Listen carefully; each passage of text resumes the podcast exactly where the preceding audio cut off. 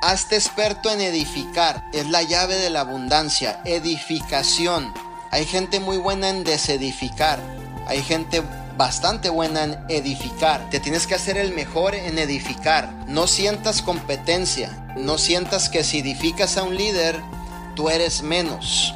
No sientas eso. Dios te dio un propósito muy lindo, vales muchísimo, tienes un extraordinario valor tan solo por ser un ser humano, un hijo de Dios. Y el edificar es una de las cosas más lindas que un ser humano pueda lograr en su persona y en su liderazgo.